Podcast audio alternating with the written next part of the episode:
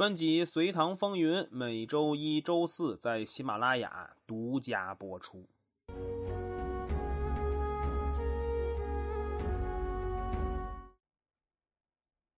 上一期咱们提到了隋朝申冤的方式和审讯制度的调整，目的呢是为了促进司法的公平。除了这两样，还有一个比较重大的调整，这一调整确实挽救了许多人的性命。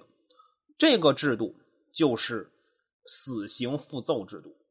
复奏其实很好理解，就是已经判定是死刑的事儿，等到行刑之前需要皇帝的核准。只有得到确切的行刑的命令，才能执行死刑。那您可能会问了，这不是脱了裤子放屁，多此一举吗？已经判定死刑了，再等皇帝核准，有这个必要吗？别说，还真有。死刑复奏主要是两个目的，第一个是显示皇帝的宽容。咱们之前讲过了，开皇律的核心思想是慎刑。那慎刑最淋漓尽致的体现，其实就是死刑的核准。人不会拿自己的生命开玩笑啊！如果他真的能死里逃生，那不就是慎刑最典型的体现吗？第二个，这也是让皇帝更加牢固的掌握生杀大权。确认执行死刑前，还要让皇帝看一下，这不就是告诉他，执行死刑这件事儿从头到尾啊，都是您说了算。死刑复奏这件事儿，如果追溯的话，那不是隋文帝时期才出现的，在西周时期就已经有复奏的萌芽了。《礼记》当中就有这一段话呀：“国君的族人犯了法，需要执行大弊，就是死刑。那行刑的长官要这么对国君说：‘族人某某某所犯之罪属于大弊。’国君会回答：‘饶了他吧。’”行刑的长官会说：“法不容恕。”国君会接着说：“饶了他吧。”这样的对话说三遍，然后行刑的长官会出去直接行刑。您可能会说了：“国君不是已经宽恕罪行了吗？怎么还要执行呢？”这个官员会说：“无及也，就是已经来不及了。”咱们不去过分分析这段对话背后的思想是什么啊？如果单纯从这套流程看的话，确实已经有死刑复奏的影子了，而且还是三次复奏。别的朝代咱们不说啊，中间可能会有复奏的情况，但记录的不是很详细。不过能肯定的是，隋朝时期就已经确立了死刑复奏的制度了。《隋书》中就提到了“决死罪者三奏而行刑”，很明显就规定了要三次复奏才可以执行。这不会是像《周礼记述》中的那样走流程啊，而是真的会认真思考，是不是值得免死刑。唐代的复奏制度更加趋于完善，这种完善是两个人拿命换来的。还记得咱们在讲赦免制度的时候说过，有一种人可以通过赎刑得到赦免吗？就是精神病。在那儿提到一个人叫张运古。张运古审判李好德的案件的时候，认为他有精神病，所以能够赦免他。但这件事儿被别人弹劾了，事情呢传到了唐太宗的耳朵里。中间过程咱们不说了啊，您可以再听听《精神病杀人不犯法》那期。总之的结果就是唐太宗很生气，后果很严重，一怒之下下令斩了张运古。但杀了他之后，唐太宗就后悔了。张运古犯法了吗？确实犯了，但。罪当死吗？这确实值得商榷。这是第一条人命。第二条人命是胶州都督卢祖尚。这卢祖尚，咱们可以介绍一下，在隋末大乱的时候，他有能力保境安民。在其他起义军分割天下的时候，他选择投奔了唐高祖李渊。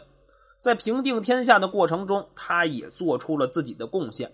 可以说，他是一个有能力又有远见的官员。他的父亲叫卢喜，在隋朝任虎贲郎将，而且家里有些钱，所以他能有远见卓识也是有原因的。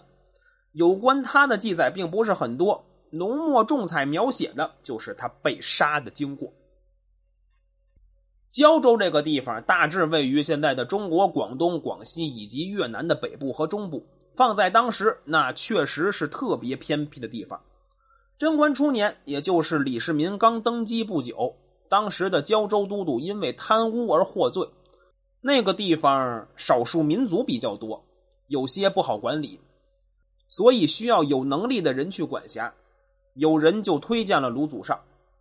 当时卢祖尚没在京城，他是瀛州刺史，所以李世民把他招了回来，跟他说了一堆好话。最后的结果就是让他上任，而且不能推辞。皇帝的任命，那还能拒绝？这卢祖尚心里特别不愿意，还真就拒绝了。他以之前的病痛复发为理由，拒绝出发。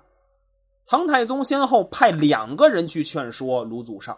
一个是杜如晦，一个是他的大舅哥周范。关于杜如晦的对话没有记录下来，但周范的对话确实有记录。这次对话是传的唐太宗的口谕。李世民先质问卢祖尚：“为什么骗我？答应我好好的，为什么食言？”接下来是安抚，说：“三年，就三年，三年之后会招你回来。”这很明显已经是最后通牒了，但卢祖尚不搭理这一套，直接回绝道：“岭南张力皆日饮酒，臣不便酒，去无还礼。”说岭南地区多瘴气，而且每天都得喝酒。他卢祖尚不能喝酒，去了估计就没命回来了。这唐太宗气的，觉得自己的尊严受到了挑战，直接下令斩首，一点情面都不留。不过，刀落之后，他就后悔了。这两条人命让李世民重新思考死刑复奏的问题。他说道：“人命至重，一死不可再生。”思考自己怒而杀人的行为，特别后悔，认为都是没有审查的原因。而且有意思的是，这俩人在执行死刑之前还进行了三次复奏。但三次复奏还是决定要杀，李世民又反思了。三奏便起，都尉得思，三奏何意？三次复奏都没让我改变主意，那这三次复奏有什么意义呢？所以下令，一二日中五复奏，两天之内进行五次复奏，把复奏的时间拉长了，这样能让人冷静下来。就跟咱们面试工作一样，都会说让我考虑考虑，这性质是一样的。这种五复奏的形式就被定型了。杜佑在《通典》中就写道：“诸绝大弊者，在京者行绝之司五复奏，在外者行部三复奏。”这里就进行了区分。如果死刑是在京城执行，那要进行五次复奏。就是行刑前一日两次复奏，行刑当日三次复奏。如果在京城之外，那行刑前一日一次复奏，行刑当天两次复奏。